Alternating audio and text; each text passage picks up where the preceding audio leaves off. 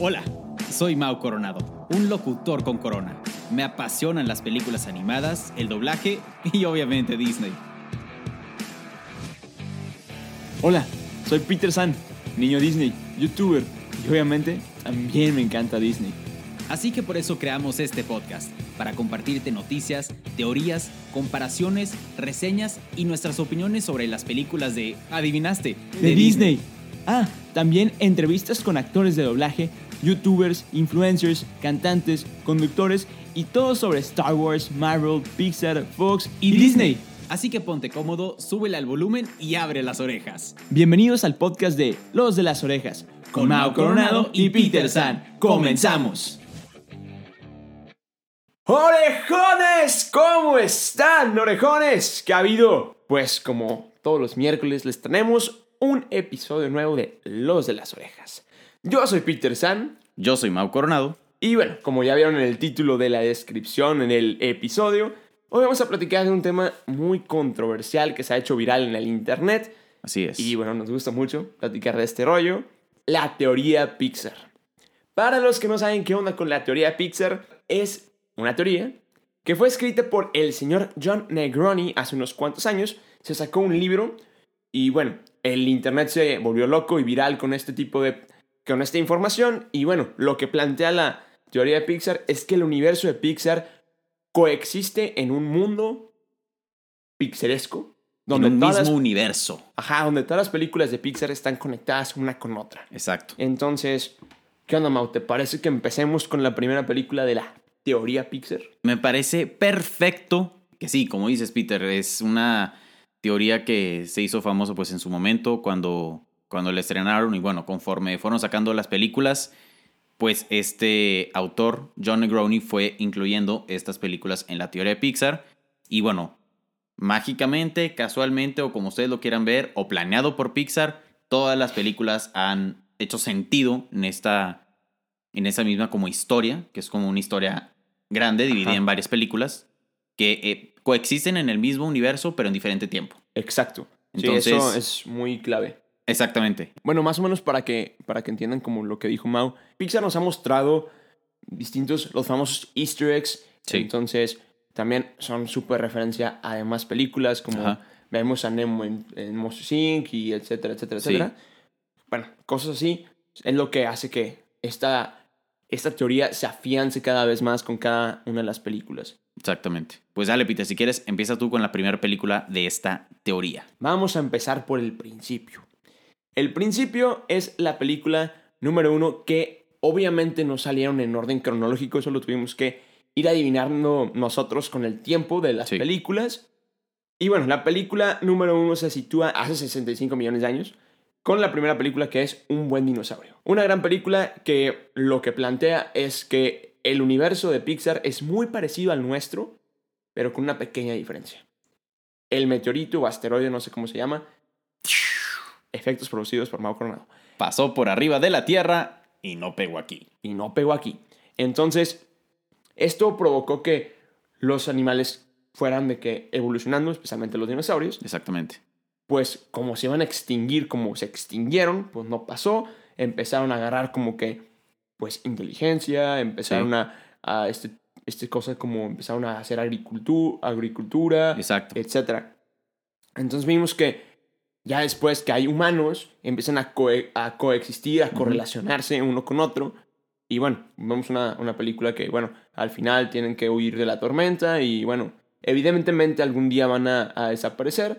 Y pues en eso nos damos cuenta de que porque hay un fósil, no sé si te has dado cuenta, hay un fósil de uno de los dinosaurios de un buen dinosaurio en la película de Inside Out. En- Ah, wow, eso sí no sabía. de hecho, en, no sé si te acuerdas que en los recuerdos de Riley Ajá. eh, mencionan de que, ay, sí, cuando fuimos a ver al dinosaurio en el viaje a no sé dónde, ah, es uno de ellos. Ya, sí, ¿Ya cierto. te acordaste? Sí, es cierto. Sí, es uno de ellos. Pero bueno, esta película nomás introduce al, al universo de Pixar y nos dice que los animales y los, y los humanos pueden empezar a relacionarse. Los animales empezaron a evolucionar de una cierta manera que pues empezaron a ganar inteligencia, por así Exacto. decirlo. Sí, sí. A desarrollar la inteligencia, sí. Ajá, empezaron a desarrollar la, la inteligencia y bueno, Y la siguiente película de esta teoría, después de Un buen dinosaurio, es Valiente o Brave, donde en esta historia es cuando se nos introduce o conocemos a la magia. Así Aquí es. conocemos la magia y, bueno, también conocemos que la magia viene de una brujita bastante Curiosa. bastante curiosa que vive en una, en una casa y pues que en esa casa es magia por todos lados, por todos lados literalmente. También ahí nos damos cuenta que pues esta magia puede convertir a personas en animales, empezamos a ver como que esta dinámica media rara Así es. y es por eso que, bueno, por toda la historia, que la viejita con la magia convierte a la mamá de Mérida en un oso. Así es.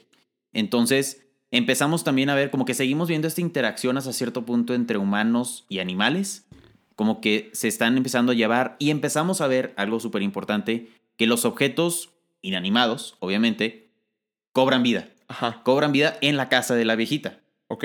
Y empezamos a ver también que estos objetos no solo se mueven, no solo se animan, sino al parecer tienen un tipo de inteligencia Una mente propia. Exacto, se empiezan a comportar hasta cierto punto como humanos, porque vemos en una parte de la, de la historia de la película, cuando la viejita le va a negar algo que le está pidiendo Mérida, como que los, los objetos, que estos objetos son puras como... Sí, herramientas de trabajo porque ella se dedicaba a la talla de madera. Entonces Exacto. son de que cinceles, cuchillos. Exactamente.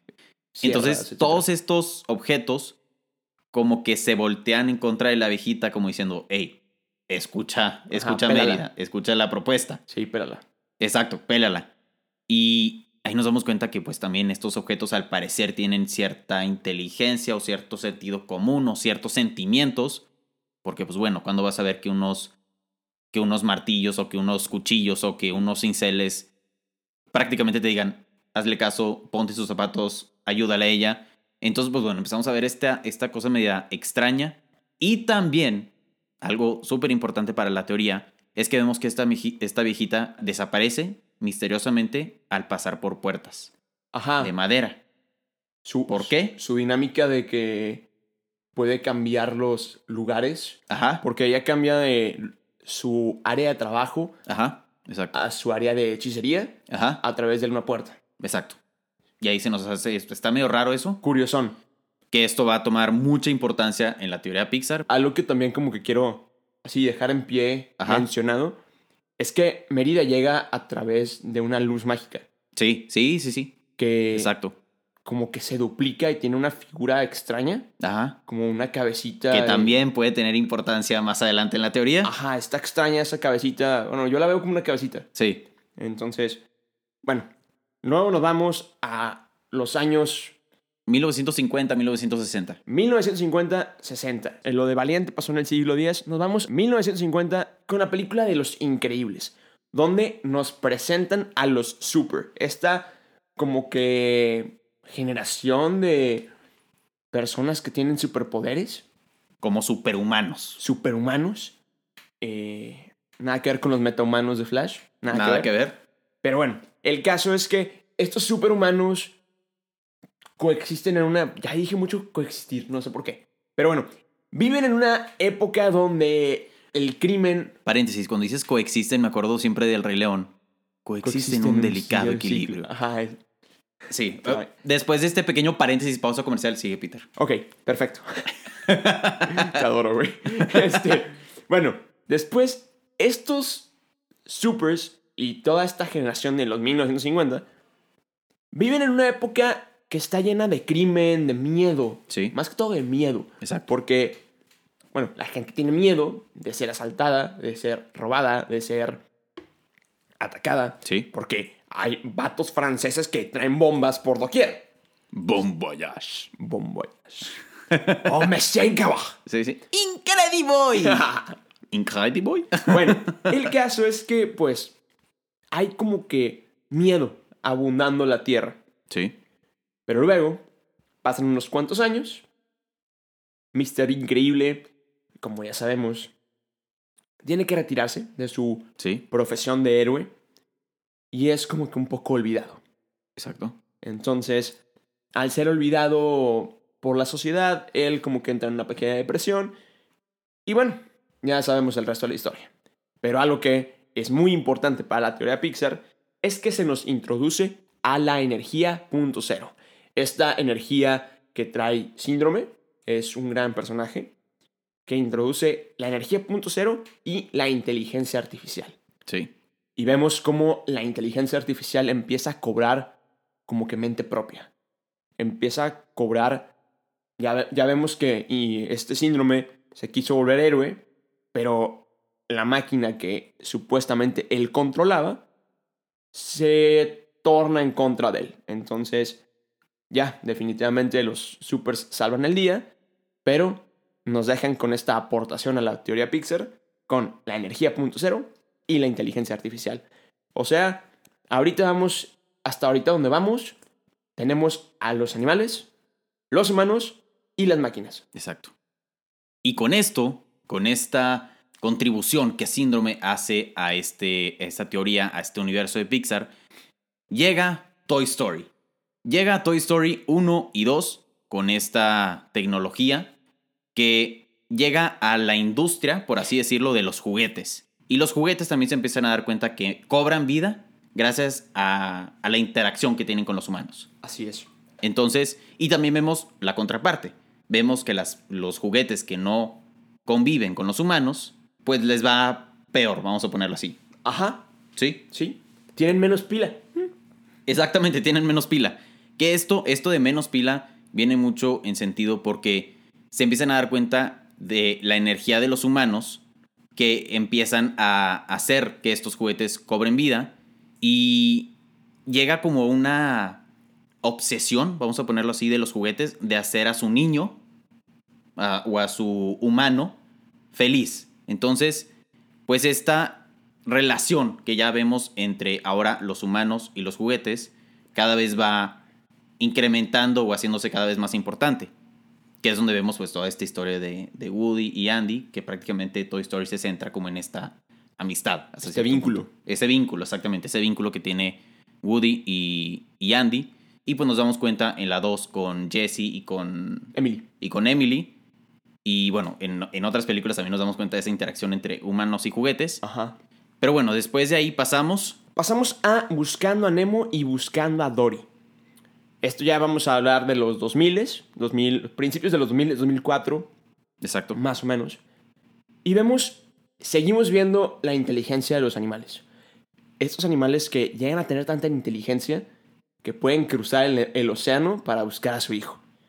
La verdad es que nos vemos, y también nos damos cuenta en Buscando a Dory, que empieza a haber contaminación en el océano. Sí. No sé si se acuerdan en la escena donde Dory se atora en estos eh, paquetitos de las latas, Sí, estos como, plásticos. como las redes de los Six. Ajá, así es. Eh, ella se atora ahí y vemos que hay demasiada contaminación ahí con los cangrejos. Y bueno, también vemos que estos, estos peces son demasiado inteligentes, eh, tienen, saben, saben ubicarse, ubicarse tienen este sistema de, de escuelas, de semáforos, eh, tienen, pues, ¿qué más? O sea, tienen todo. Son súper inteligentes, traen esta dinámica de, por ejemplo, algo que me sorprende mucho de esa película son los peces de la pecera. Ajá, sí. Porque todo el mundo sabe de que, ah, yo vengo de Animalandia. eh, Sí. O sea, ellos están 100% conscientes de la situación en la que se encuentran. ¿Qué pasa con, con Jill, por ejemplo, el otro lado? Sí. De que ellos nacieron en cautiverio y Jill, que no, Sí. se da cuenta que esa no es la vida que un pez debe tener. Sí, totalmente. Entonces, se revela contra los humanos. Entonces, igual, también vemos un poquito de esta interacción humano-animal. Sí. Vemos el- la inteligencia de los animales, que la inteligencia de los animales nos lleva a la siguiente película, que Mau nos va a platicar de él. La siguiente película es nada más ni nada menos que Ratatouille, donde vemos esta relación de humano-animal muchísimo, muchísimo más fuerte, Al 100. a tal grado que un animal controla a un humano. Un paréntesis, hoy nos comimos en Ratatouille. Que la verdad estuvo bueno. Estuvo muy bueno. Estuvo muy bueno. Pero bueno, pasamos a esta interacción, esta relación que ya están formando un animal con un humano de tal manera que, como decía, que el, el animal empieza a controlar al humano literalmente. Y que se vuelven hasta amigos. Se vuelven hasta amigos. Y bueno, vemos que ya los animales tienen como que ese sentimiento o esas ganas como de superarse. Nos damos cuenta que Remy, el, el animal, la rata protagonista de esta película, pues tiene sueño de, de cocinar, De ser un chef. de ser un chef. Y no solo es un chef, sino se vuelve el mejor chef de Francia y del mundo en una de esas, ¿no? Entonces, vemos también la, la relación en cuanto en la cocina, porque conoce a Linguini Así es. que Linguini es un chef que pues no tiene tanta experiencia en cocinar, No es tan privilegiado, no es tan privilegiado. Exacto. Una rata es más privilegiado que un humano al cocinar. al parecer. está medio raro ahí, pero lo importante es que Remy, pues literal, se mete el sombrero de, de cocinero de Linguini y lo empieza literalmente a controlar, ¿no? Como si fuera un títere. Como si fuera un títere. Aquí nos damos cuenta también el, el como, por así decirlo, coraje que tiene la familia y los amigos de Remy hacia los humanos. Ajá. que le tienen como un desprecio o no confían tanto en ellos, pues por obvias razones, ¿no? Vemos que lo que, lo que decías Peter de la contaminación, que va cada vez más creciendo, nos damos cuenta porque pues la familia de Remy vive En la basura. en la basura, en la basura, en el drenaje, entonces nos damos cuenta de esta como que odio, coraje, rencor que le tienen los animales a los humanos Y los humanos a las ratas. Y los humanos a las ratas. O sea, vemos al chef Skinner Sí, que odia a las ratas. exacto. Y bueno, terminan cerrando Gusto porque ratas cocinaban. Ajá, exactamente. Y, y bueno, en la teoría de Pixar, esto es como lo más importante de, de la película, que ya vemos esta, este vínculo mucho más fuerte. Ratatouille pasa alrededor de 2007. También en el 2007 nos encontramos la película de Toy Story 3. Entonces, ya después de 11 años que pasaron entre Toy Story 2 y 3, vemos que Andy ya creció y pues sus juguetes olvidados Sí. siguen buscando ese cariño de un humano. Como decías, ellos encuentran ese, pues le da pila, les da energía, les da vida, literal. Sí. También vemos algo muy curioso y protagónico. Es que vemos, y obviamente no se dan cuenta, pero las baterías de Buzz Lightyear cuando las la- le cambian al modo Español. español. Vale, tío. Dale, tío. Este, vemos que las baterías de Bose son marca BNL o By and Large. Una, una compañía que va a cobrar mucho sentido al ratito. Bueno, Más adelante, sí. en la siguiente película. Literalmente. En la siguiente película. Pero bueno, aquí vemos que los juguetes olvidados por los humanos, por sus niños, o sea, ahorita tú mencionaste a, a Andy, a Emily, pero vemos el, el- la cuestión del Lotso Sí. con Daisy, Ajá. que, Como el desprecio, la historia de desprecio en esta. ajá, que por así decirlo fue reemplazado, Sí, que simplemente fue perdido, o sea, fue una niña que se le perdió un juguete. ¿Cuántos juguetes no se te perdieron? Un exactamente. friego. Entonces, no es por odio, no fue por odio de parte de Daisy, pero Lotso sí le agarra un, un odio a, lo- a todos los humanos, no solo a Daisy, a los humanos.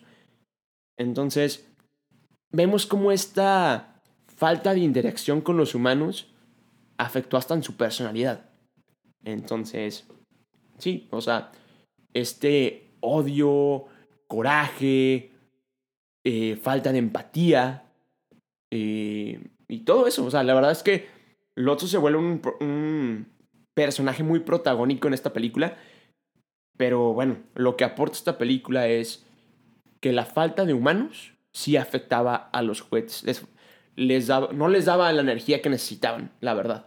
Y bueno, algo que, bueno, ya mencioné, que también sucede en Toy Story 3, es que vemos que hay una carta de, de Ellie, de Carl y Ellie, de, de Op, hacia Andy. Luego, quizá en otro episodio les compartiremos el porqué, o en mi canal de YouTube, eso no lo sé, no, no lo sabemos. De pasadita al comercial. O sea, no, pero sí. Pueden ir a suscribirse al canal de Mao Coronado y al de Peter San. Son bienvenidos. Pero bueno, después de esa pausa comercial, podemos ver que Carl y Ellie como que ya sabían de la contaminación, ya sabían de la... Quizá ya sabían del protagonismo de la energía punto cero de síndrome en los juguetes.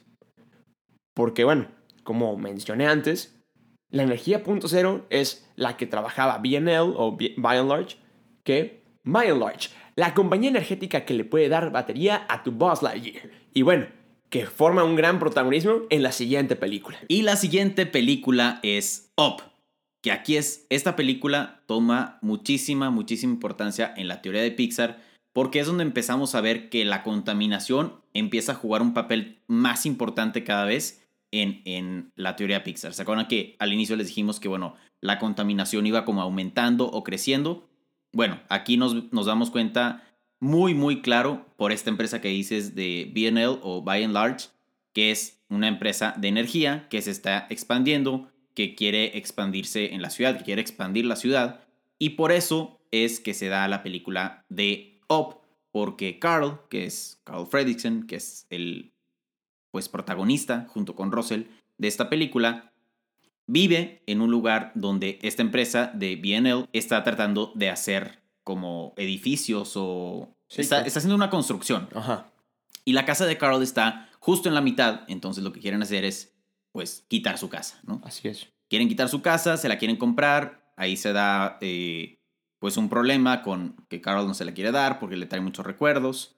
Y que de hecho leí que esta película de Op es la primera película de Pixar donde vemos sangre. Ajá, ¿neta dónde? En la parte donde, bueno, donde ya casi está a punto de elevar la casa, Ajá. que se pelea con un trabajador ahí de la construcción. Ok. Ah, el que le pega. Por el buzón de, de Ellie. Ah, y ya. forcejean y le pega como en la cabeza y sale sangre. Entonces fue como... Ah, qué loco. Eso es un dato curioso. Fue Sí, la sí, primera sí. película de Pixar donde vemos sangre. Pero bueno, esto no tiene tanta importancia en todo lo importante de esta película de Up. Porque también vemos que los animales llegan a comunicarse. Claro. Los animales llegan a comunicarse. ¿Por qué? Porque Charles Moons, que es un. Pues que era como un Excursionista. excursionista, antropólogo, era una cosa rara, como un explorador. Ándale. Vamos a ponerlo así, un explorador que fabrica unos collares y tiene literalmente un ejército de perros Sí. donde estos collares los hace para que los perros se puedan comunicar, para que él pueda hablar con los perros y los perros puedan hablar con él. Que también ahí es donde conocemos al simpático Doc, que es quien acompaña a Carl y a Russell en toda esta aventura. ¿Ardilla? ¡Ardilla! Es ese mero. Eres mi amo y te quiero. Y te quiero. Ardilla. Entonces, aquí es donde realmente ya vemos la inteligencia, por así decirlo, de los, de los perros que cada vez va tomando más importancia y se llega a ver como un tipo de conflicto, guerra más personal, por así decirlo, entre los animales y los humanos. No, y aparte que ya tienen una interacción uno a uno. Exactamente. De que literalmente de conversación. Ajá, ya están platicando Ajá, literalmente. nada que ver con, con lo que veíamos en, en Nemo, en, Sí, en este. En Ratatouille, que era nada más la interacción. como que estaban ahí. Ajá. Exacto, Pero ahora es de que. ¿Qué ha habido? exacto. ¿Qué onda? Literal. Literal que ha habido, qué onda. Y bueno, como les decíamos, esta empresa de BNL es la culpable de la contaminación que va a tomar muchísimo más importancia en las siguientes películas. Que la siguiente película es... Intensamente. Aquí ya vemos que la interacción humana es básica. Pero no solamente la interacción humana. Más que todo, los recuerdos. Esta La parte está brutal. Esto Sí. está brutal. Sí, esto está increíble. Aquí dos cosas forman papeles muy importantes. Por un lado están los recuerdos y por otro las emociones. Sí. Las emociones de Riley que son súper protagonistas en la película.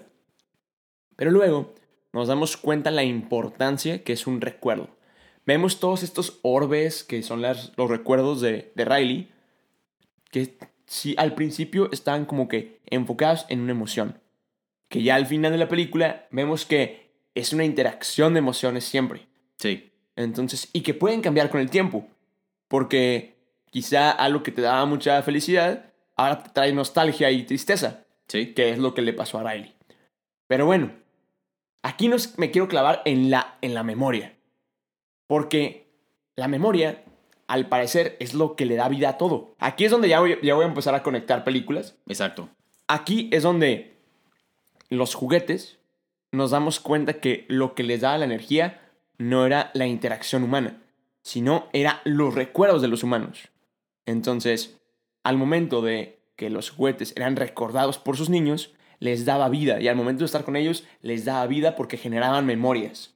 Entonces, pues vemos esto en la siguiente película.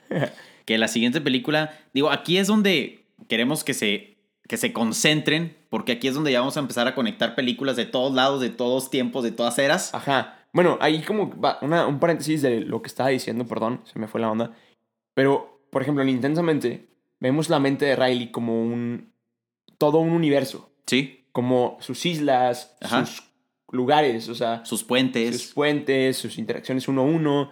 Este, y luego, un personaje muy importante, Bing Bong. Exacto, está, ese, ese personaje es importantísimo. Ajá, porque Bing Bong vemos que es tan importante para Riley que no solo está en un recuerdo, sino está físicamente como un recuerdo. Sí. Entonces, para esto, desgraciadamente, pues todo el mundo, sin... No les advertimos, pero si no han visto las películas de Pixar, por favor dejen de escucharnos. En este Ya momento, 30 minutos del episodio, Ya dejen de escucharnos. dejen de escucharnos. Vayan a ver todas las películas y regresan en este momento. Pero bueno, pues sa- sabemos lo que le pasa a Bing Bong. Sí. Desafortunadamente, el último adiós, el colgó los tenis, tiró la toalla, Como le quieran llamar. como le quieran llamar. Se nos fue, Exacto. se enfrió. Se enfrió. Aquí está la tu pata. Aquí está tu, ca- tu cajita de cartón. Si entendieron la referencia a Cusco, muy bien. Ajá, Pero exacto. Entonces vemos que pues Riley lo olvida y pues perdemos a nuestro compañero acá favorito, nuestro Bing Bong. Entonces ahí como que ya no vivía, o sea, ya no lo traía a la vida Riley Sí. físicamente como lo hacía niña, pero estaba el recuerdo. Exacto. Pero pues ya Riley lo olvida y ya ni el recuerdo queda. Exacto. Que de hecho, de Big Bang hay una pequeña teoría, una pequeña posible conexión Que ahorita explicamos. que al rato les vamos a explicar. Está interesantísimo. Que al rato cuando acabemos van a entender como todo este círculo que se va como ir cerrando poco a poco. Claro. Que luego con las nuevas películas... Ahorita hablamos de las siguientes películas, Ajá. de las que vienen. Esto le da pie a la siguiente película. Lo de los recuerdos, el último adiós, le da pie a la siguiente película que Mau es, Coco, recuérdame. o sea, literal. Literal. Literal. Literal, recuérdame. Y bueno, aquí con la película de Coco, la primer similitud que hay de Coco con Intensamente es justo lo que decías, Peter, de como la mente de Riley, como el cuartel general y la conexión con todas sus islas. Ajá. Que lo vemos relacionado con el mundo o, o La ciudad de los la, muertos. la tierra de los muertos, donde vemos ese tipo de puentes que conectan, pues literal, a los muertos y a los vivos, vamos a ponerlo así. Ajá. Y aquí esta conexión que vemos en, en Coco con Intensamente es la importancia de los recuerdos. Los recuerdos específicamente porque aquí los recuerdos son tan poderosos y tan importantes que son capaces de regresar, vamos a ponerlo así, de regresar a tus muertos A ti. a ti, exactamente. O que ellos tengan la capacidad o la facilidad de regresar contigo por los recuerdos. Que tus... Eh, eh, siento que es la, la frase de nadie muere hasta que lo olvidas. Exactamente, exactamente. Y esa es una frase, quédense con esa frase porque es súper importante en esta película porque nos damos cuenta de como la profundidad o la gravedad de esta frase en alguna parte de la película que ahorita, ahorita les vamos a contar. Pero aquí nos damos cuenta que la única manera que tienen los muertos de regresar a la, a la tierra de los vivos, vamos a ponerlo así, Ajá. es si la persona en vida pone una foto del muerto en su altar O lo tiene de recuerdo. o lo tiene de recuerdo, exactamente, que es todo el despapalle que se da con Héctor Exacto. que Héctor está en, van a poner una foto mía en el altar o no, me van a recordar o no, eh, ya no me van a recordar para nada, ya me van a olvidar completamente. Entonces, como que esa es la, la trama de la película de Héctor tratando de que su familia lo recuerde. Y ahorita que dijiste el me van a olvidar o no, es lo que le pasa a su amigo, Exactamente. a Chicharrón. Que, Sí. bueno, si quieres explicar tú. Sí, que justo lo que decías, de que si te recuerdan, En los vivos. exacto, tienes manera de seguir vivo. Ajá. Está Es- medio raro aquí, pero como que en la Tierra de los Muertos hay como dos muertes. Y la segunda se le llama como la muerte final o La la, muerte definitiva. que es lo que le pasa al amigo de Héctor. Que esto se da porque no te recuerdan en la Tierra. Exacto. En la tierra de los vivos. En la Tierra de los vivos, exactamente. O sea, ningún familiar o ningún amigo lo recordó. Entonces, se murió definitivamente. Ajá, y no aplica si te recuerdan en muerte. Ajá, Que fue lo que le pasó porque dijo Miguel, ah, yo lo voy a recordar. exacto. Pero no jalaba así porque no lo, no lo conoció en vida, en vida. Tiene que ser alguien que te conoció en vida, te tiene que recordar o que tu familia eh, de distintas generaciones Ajá, ponga tu, tu foto. tu foto en la, en la ofrenda. Exacto. Que era por eso que regresaban todos los tíos y tías abuelas de, de Miguel. Porque Aunque no los se hayan en el- conocido. Exacto, aunque no los haya conocido porque los ponían en el altar. Y esto pasa con el amigo de Héctor, que no lo recuerdan a él y su familia, no lo ponen en el altar ese año y se muere definitivamente. Ajá. Y bueno, con todo esto vemos realmente la importancia que tienen los recuerdos en todo este universo. Tanto, o sea, tan importante que yo creo que la canción más emblemática, más importante o más icónica de la película es Recuérdame, Ajá. literalmente. Entonces, después de esta película, pasamos a... Ah, bueno, ya nos fuimos más en el futuro. Y bueno, ya vemos cuando la contaminación ya se convierte en algo serio. Si se recuerdan, en Coco no había tanta contaminación, pero ya se está dando un tiro ahí, las calles sucias, etc. Pero bueno, ya nos vamos al 2100, 2200 con Cars. Que bueno, también los recuerdos generan importancia. ¿Por qué? Porque los carros son una mezcla de todo. Son una mezcla de recuerdos, energía punto cero y máquinas. Todo revuelto aquí. Todo revuelto. O sea, metieron todas las películas y a la licuadora. Entonces, ¿a qué me refiero con esto? Es que, bueno, son máquinas, definitivamente. Pero llegaron a tener personalidad gracias a los recuerdos de sus amos. Esto pasa en todas las películas de Cars, 1, 2 y 3. Pero bueno, también nos damos cuenta que hay algo muy, muy importante que está sucediendo. Una crisis, como en todas las películas. Como en todas las películas de Pixar que ha, que ha habido. Por ejemplo, en, en- en Los Increíbles estaba la crisis de, de seguridad y todos Sí. los crímenes. Aquí, en, en Up, estaba la, la crisis de energía, eh, la contaminación. Y aquí sigue habiendo crisis energética. Al grado que en la 2, pues crean hasta su propio combustible. Entonces se llamaba Alinol y era como súper ecológico. Pero pues luego ya sabemos qué pasó. X. Pero lo que pasa aquí, y algo es, es algo muy importante, es que aquí ya nos damos cuenta que humanos ya no había en la Tierra. Y también nos damos cuenta de que el mundo de los carros es muy parecido al mundo de los humanos. Al grado que tienen su París, su Torre Eiffel, su... Incluso hasta el restaurante de Gusteau. Sí, Este, literalmente sale. sale. o sea, y la, la Torre de Pisa y muchas otras cosas. Pero el caso es que ya no hay humanos. Claro. Ya no hay humanos por la contaminación, que no está tan grave aún, pero al grado que ya no hay humanos. Y esto nos da pie a la siguiente película. No hay humanos, ¿por qué, Mau? No hay humanos porque la contaminación llegó a un punto tan extremo, tan exagerado, que se tuvieron que ir a otro planeta o Al no, espacio. tu- tuvieron que huir de la Tierra prácticamente. Porque Y- era inevitable. Por- exactamente, era inhabitable. O sea, la contaminación llegó a tal grado que dijeron, ¿saben qué? Ya no podemos vivir aquí, vámonos a otro lado, a otro, al espacio, punto. Ajá. Y aquí se sitúa la película Wall-E. Cantó como lo dijiste, güey. Aquí se sitúa la película de Wally, donde nos damos cuenta que, como lo dije, la Tierra está inhabitable, ya no se puede vivir ahí. Entonces lo que hacen los humanos es mandar a estos robotcitos, que son Wallys. a limpiar la Tierra. Que su función, la función de Wally, si no recuerdan, era literalmente hacer cubos de basura. Ajá. Y aquí vemos también... ¿Basura? Basura. Hicimos una referencia, espero que la hayan entendido. Continuamos. Después de esta, esta pausa comercial, continúa. Exactamente, continuamos. Entonces, pues sí, nos damos cuenta que Wally es el último robot que queda. ¿Y por qué es el, el último robot que queda? Porque tiene una relación o Obsesión. tiene una obsesión por la cultura humana, Ajá. por los humanos. Entonces, vemos en la película que se pone a ver novelas, que se pone a ver películas, Sí. que descubre cosas, que ve un tenedor, que ve que todo eso lo guarda Es un cachivache. es un cachivache. Uy, esta, este episodio está lleno de referencias. Ya sé, güey. Esperemos que estén entendiendo todas las, las referencias. Pero sí, este, esta fascinación, obsesión que tiene Wally con Creo la que la palabra es fascinación. Fascinación, sí. Sí. Porque realmente guarda cuanta cosa se encuentre. Incluso hay una escena que me da mucha risa, que encuentra como una llave de un carro. Ajá. Y le pique y se escucha el carro allá del otro lado. Sí. Del otro lado del, del territorio. Estaba enorme ese lugar. Sí, a mí me da mucha risa cuando está rec- recogiendo la basura, se encuentra un cubo de Rubik's, lo avientas, agarra un brasier, se lo pone en la cara. Sí.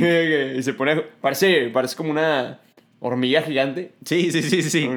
Y bueno, también tiene muchísima importancia.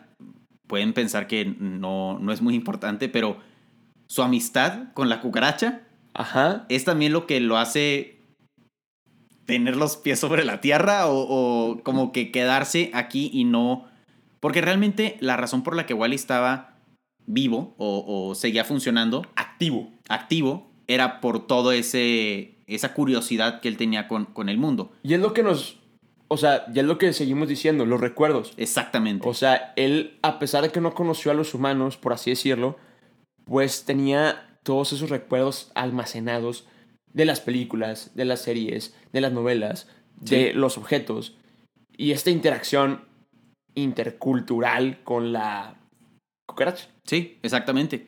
Y luego, bueno, también llega un integrante más a, a este propósito de salvar la Tierra. Su nombre es Eva. ¡Eva! Eva. Que me acabo de dar cuenta, la verdad les voy a ser honesto, eso no me lo sabía. Pero se dice que la razón por la que Eva se llama Eva fue porque trataron de hacer como una semejanza a Adán y Eva. Ajá, De la historia que todos conocemos. ajá. que estos dos personas, robots, almas, estas dos Eh, eh. cosas vienen como a repoblar. la Exacto, es que tiene mucho sentido, ya que, pues, Eva, por lo que tengo entendido, es que no sé si la mandaron porque hubo una señal extraña que Sí, la mandaron. la mandaron a la Tierra para revisar que todo el mundo estuviera haciendo su trabajo. Ven que no, Exactamente. pero Wally, sí, como un tipo de policía, ¿no? Como Ajá. espía o algo así. Sí. Sí, sí, super policía. sí. Entonces Wally trae esta plantita, lleva, iba a como que revisar o buscar cosas orgánicas. Exacto. se encuentra esta cosa, esta planta, y bueno, esto genera que, bueno, ya se van al espacio, etcétera. Exacto. Pero gracias a que esta planta, pues, se genera toda la historia. Exactamente. No, y también algo súper importante en esta película, vemos que los humanos olvidan la Tierra. Ajá, definitivamente. Que a los humanos se les olvidó que es tierra a tal grado que el capitán de la nave tuvo que googlear, Ajá. tuvo que buscar qué es la tierra. Ajá.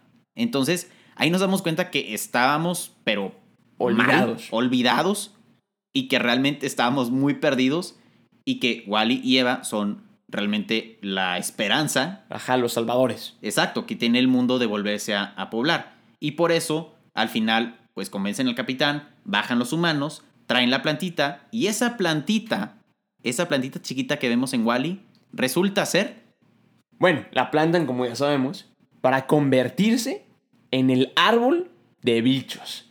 ¿Qué? ¿Bichos? Sí, bichos. ¡pum! Mind blown. Esta plantita crece y bueno, vemos que no hay humanos, o sea, vemos que sí hay humanos todavía en bichos, poquitos, porque pues, no había, no había tanto cupo en la, en la nave, estaba chiquita, no, no frieguen. Este, pero bueno, hay pocos humanos y, Y no- aparte estaban del tamaño de como tres humanos. Ajá, o sea, estaban de que pachoncitos, llenos de amor, Eh, llenos de amor. llenos de amor. Que bueno, está súper triste porque como que ya no convivían tanto. Exacto. que también es algo que necesitaba la teoría Pixar, que siguiera la interacción. Pero bueno, en bichos nos damos cuenta de que igual los animales, en este caso los bichos, con, no sé si es por la contaminación, porque el meteorito no pegó, pero siguen siendo muy inteligentes. Al grado de que Flick es inventor. O sea, ¿qué? A una hormiga se le ocurre inventar un sistema de cultivo para que veas, no cualquiera. No, Se cualquiera. avienta un telescopio de la nada y se liga a la princesa.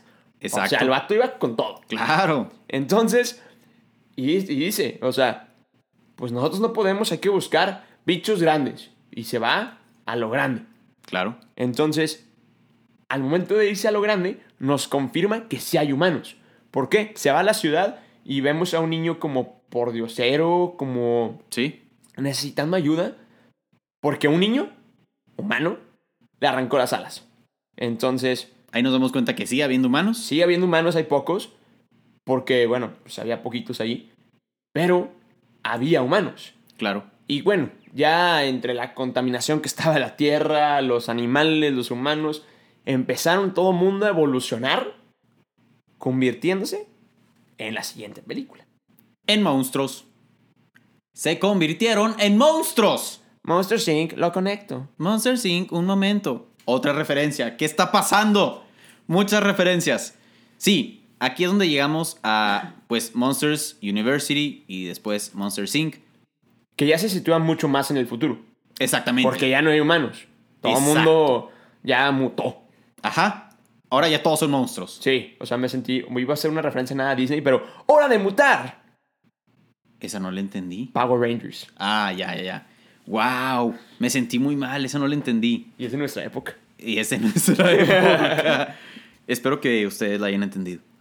Pero bueno, aquí estamos ya en Monsters University. Y bueno, considero yo que esta película de Monsters Inc. es vital. Es la más importante. Es la más importante para la teoría de Pixar porque es donde ya empezamos a cerrar el circulito un poquito más. O sea, no. Un poquito más. Sí, o sea. Porque luego que- llegamos a la siguiente película, que es lo que termina por cerrar. Pero bueno, aquí nos damos cuenta que en, bueno, en Monsters University se sitúa en el año 4500, 5000, donde Ya super turbo futuro. exacto, Turbo Futuro. Que sigue habiendo una crisis energética. Exacto, Al grado que, pues, Monsters Inc. se dedica a energía. a producir energía, exacto. Y definitivamente esta crisis, crisis energética pues es súper importante al grado que Monsters Inc. es la potencia en su auto, el calor de su hogar, la luz de su ciudad.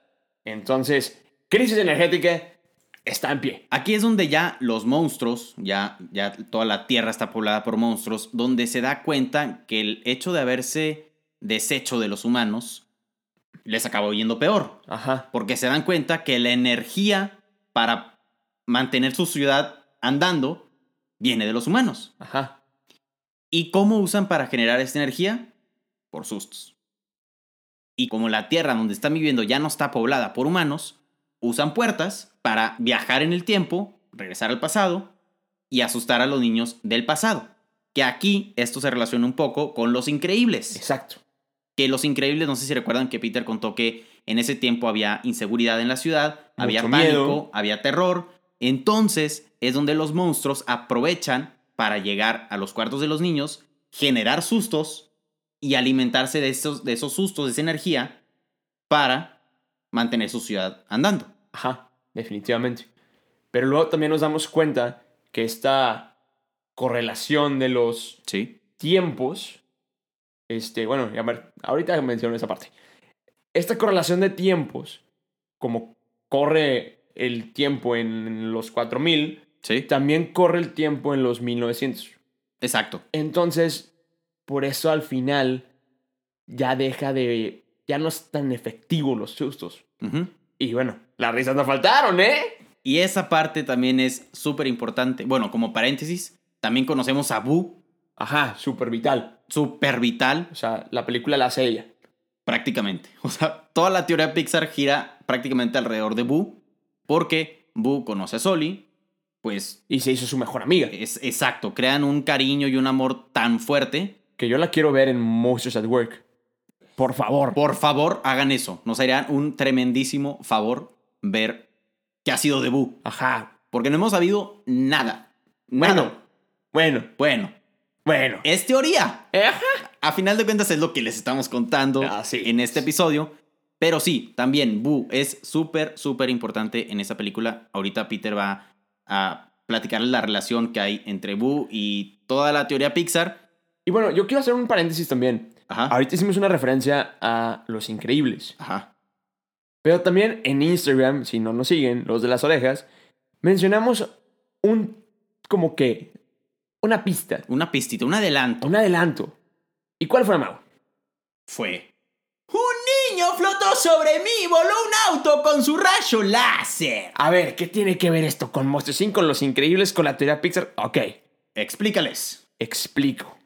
Si se acuerdan, obviamente Los Increíbles 1 y 2 se sitúan en el mismo tiempo, uno después del otro, Exacto. luego, luego. Pero vemos a un personaje súper importante. Alguien cabezoncito, chaparrito, flaquito Y que todavía no sabe ir al baño. y que todavía no sabe ir al baño. y su nombre es Jack Jack, que es un niño que en la película 2 puede flotar, lanzar rayos láser y hacer que cosas floten. Entonces... Y volar autos. ¿Y coincidencia? No lo creo. Otra referencia. Entonces, ahí se las dejamos de tarea. Entonces, pues ahí empezamos a ver la importancia de Monster Inc. con todo el, el resto de las películas. Y bueno, llegamos finalmente a la parte que, bueno, aquí platicamos lo de Bing Bong o nos Sí, esperamos? date, date, date. También algo relacionado con Intensamente y Bing Bong. ¿Se acuerdan que al final lo que Peter dijo, pero las risas no faltaron, ¿eh? Que cambian la manera de generar energía de sustos a risas. Exacto. Hay una teoría que dice que Bing Bong era o es Es. el monstruo positivo o que hace reír a Riley. Exacto. Bing Bong es el monstruo de Riley. Y por eso tiene tanto sentido que no sea un recuerdo nada más, sea un personaje 100% real en la película, porque es un recuerdo de un personaje real. Y puede ser, espero también, en una de esas vemos a Bing Bong en Monsters at Work. O sea, Estaría brutal. brutal. Estaría brutal ver a Bing Bong en Monsters at Work y comprobar Esta finalmente teoría. esta relación que hay entre estas películas. Estaría increíble que, O sea, yo creo que sí. que Pixar eh, O sea, quizá no esto. lo van a hacer así súper Exacto. clavado, pero lo van a poner de que allá atrás, de que jugando y que Sí, o tal vez como la colilla que salga, que algo el- así. Sí, súper sí. Entonces, bueno, esta es también la relación entre Intensamente y, y Monsters Inc., donde vemos que efectivamente Bing Bong hacía pasar risas, porque literal vemos a Riley en Intensamente reírse, reírse con Bing Bong, y eso, si recuerdan, es lo que genera energía en la nueva era, por así decirlo, de Monsters Inc. Pero bueno, yo me quiero regresar un poquito. A, ya ahorita ya mencionamos a Riley, pero yo quiero mencionar a alguien que es muy importante en Monsters Inc. Boo. Sí, señor. Boo, yo creo que va a crecer y va a crear como que ese recuerdo de, de Soli, ¿no? De gatito. De gatito, o sea, gatito es básico. Es básico. Entonces, aquí es donde cerramos el círculo. Nos regresamos al principio. Literalmente. Literalmente. Porque esta teoría lo que aporta es que Boo crece con esa ternura, ese amor a su mejor amigo, Soli, y pasa toda su vida buscándolo, descubriendo la energía punto cero, que la logra, o bueno, la interpretan como magia. Sí. Y esa magia la hace viajar en el tiempo a través de puertas de madera. ¿Ya están viendo la relación? Ah, ¿verdad? y luego, pues esta persona crece, o sea, Boo crece, porque tiene tanta lógica que, regresando a Coco, no quiere que mu- muera Soli. Claro. Entonces, sabemos que si alguien te recuerda en la tierra de los vivos, nunca mueres. Pero sabemos que Boo es de la época de los increíbles y Soli es del futuro. Ajá. Si Boo muere en el presente, por así decirlo, Sí. pues no va a afectar la vida de Soli. No hay un recuerdo. Porque aún no existe. Entonces, Entonces, tu presente adulto se va al pasado para que recuerde lo que tu presente está viviendo, que va a pasar en el futuro y se convierte en un loophole, haciendo que Soli nunca es olvidado y nunca muere. Pero, ¿de qué manera lo hace? Emma, ¿Cómo lo hace? Convirtiéndose en la bruja de Brave. La bruja de Brave. Entonces ya tiene todo sentido, porque te das cuenta que talla madera a través de puertas. Y bueno, hay una escultura de Soli Sí. en el taller. Entonces es obvio, es obvio. Aparte, talla una camioneta de Pizza Planeta. ¿Cómo pudo haber conocido una camioneta de Pizza Planeta? De la única manera es que sea del futuro. Exactamente. Entonces, aquí es donde se va cerrando todo el círculo. Entonces, Boo es la bruja de Brave que conecta todo. Y ya. Y ya. Pero bueno, Valiente también juega una. Les mencioné la Sí. magia. Claro. Les mencioné la magia. Y una persona cabezoncita, chaparrita, que se te la transporta en tiempo. Sí. Porque no, no, no desaparece. No. Se Se cambia de tiempo. cambia de tiempo en el mismo lugar. Por así decirlo. Y les damos otra pista. Un niño flotó sobre mí y voló un auto con su rayo láser. y se duplica. Entonces, había bolitas azules, cabezoncitas, multiplicadas, que recorrían hacia la casa de la bruja de Boo. Sí. Entonces, a mí lo único que me deja pensar es que, ¿qué más? ¿Qué me deja pensar? Ya, no, yo no puedo. Jack Jack. ¿Será? ¿Será? ¿Será Jack Jack esa flamita azul que veíamos en, en Brave que encaminaba a Mérida? Yo creo que sí, definitivamente. Yo digo que en algún momento Jack Jack se teletransporta en el tiempo, conoce a Boo, se dice tú y yo nos vamos a llevar muy bien, vamos a darle. Yo creo que sí. Yo creo que Jack Jack es súper, súper importante. Y bueno, hay muchísima tela de donde cortar porque hay muchas historias que contar, muchos como ramificaciones de esta teoría de Pixar. Que bueno, Definitivamente. que de hecho eso lo podemos relacionar con las siguientes, con las que vienen de Pixar. Vienen dos películas nuevas, Ajá, nuevas. completamente. No secuelas, no precuelas, nada. No spin-off, nuevas. Películas independientes, historias independientes. Exacto. Y por ejemplo, la de Soul, vienen dos películas, Soul y Onward. Soul podría tener un poquito más de lógica cómo se relaciona Soul con la teoría Pixar, porque en esta película se va a hablar de las pasiones. Eso también me deja pensando a mí. ¿Las pasiones podrán llegar a ser una combinación de recuerdos y emociones? Ah, vato. No sé. Podría ser. Entonces, podríamos encontrar una relación de Soul con, yo creo que más puntual, más específico con intensamente. Definitivamente. Definitivamente va a tener alguna relación porque va a hablar de las pasiones. Y aparte, bueno, creo que ya eso viene con Onward. Exactamente. Onward trae como que una dinámica de un mundo como interno.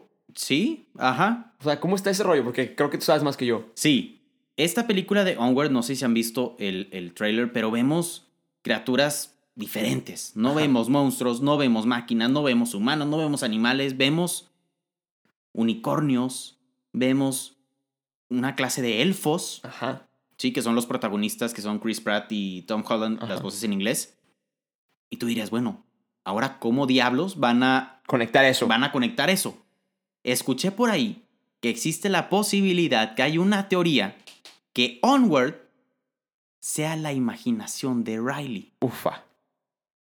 Que Güey, se me Onward puso la piel se- chinita, güey. es que está brutal. Imagínate que Onward sea la imaginación, todo lo que puedes sacar de la imaginación de Riley. No, y acuérdate que vemos un unicornio en la imaginación de Riley.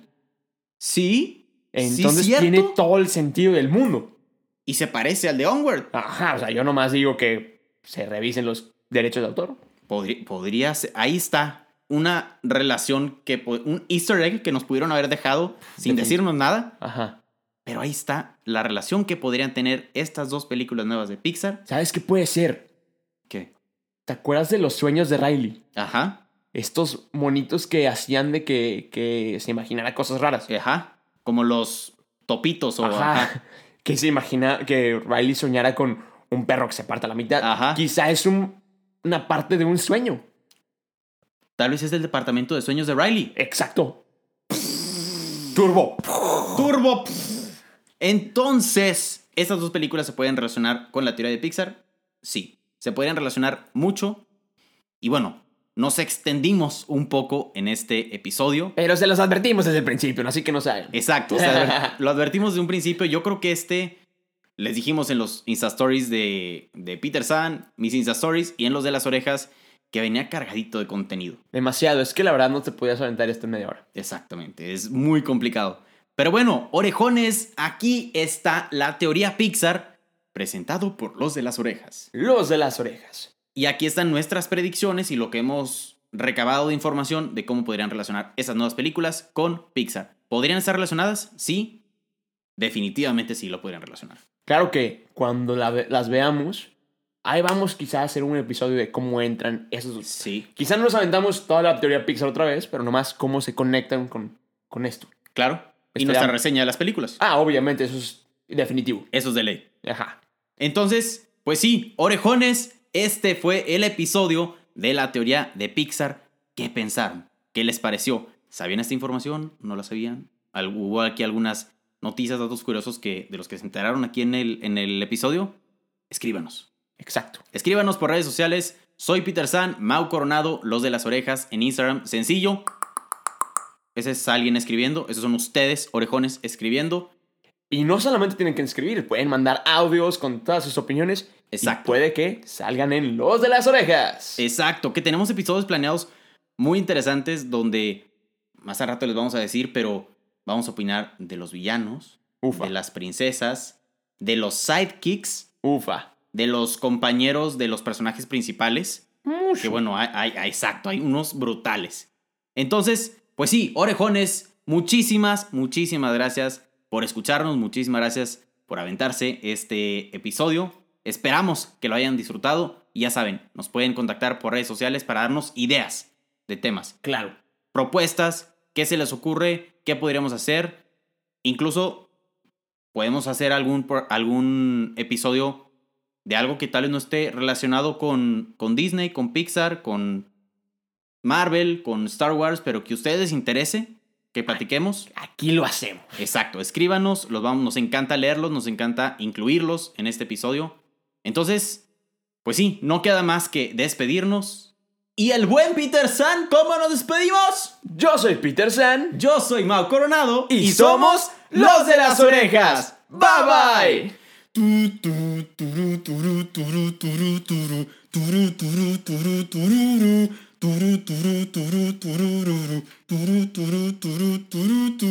Efectos de sonido con Mau Coronado. Para más información en soymaucoronado.com. Gracias. Bye.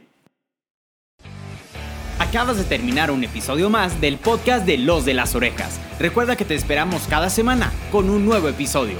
Nos puedes escuchar en Spotify, Apple Podcast y Google Podcast. Síguenos en Instagram, nos encuentras como Los de las Orejas. Muchas gracias y nos escuchamos en el siguiente episodio.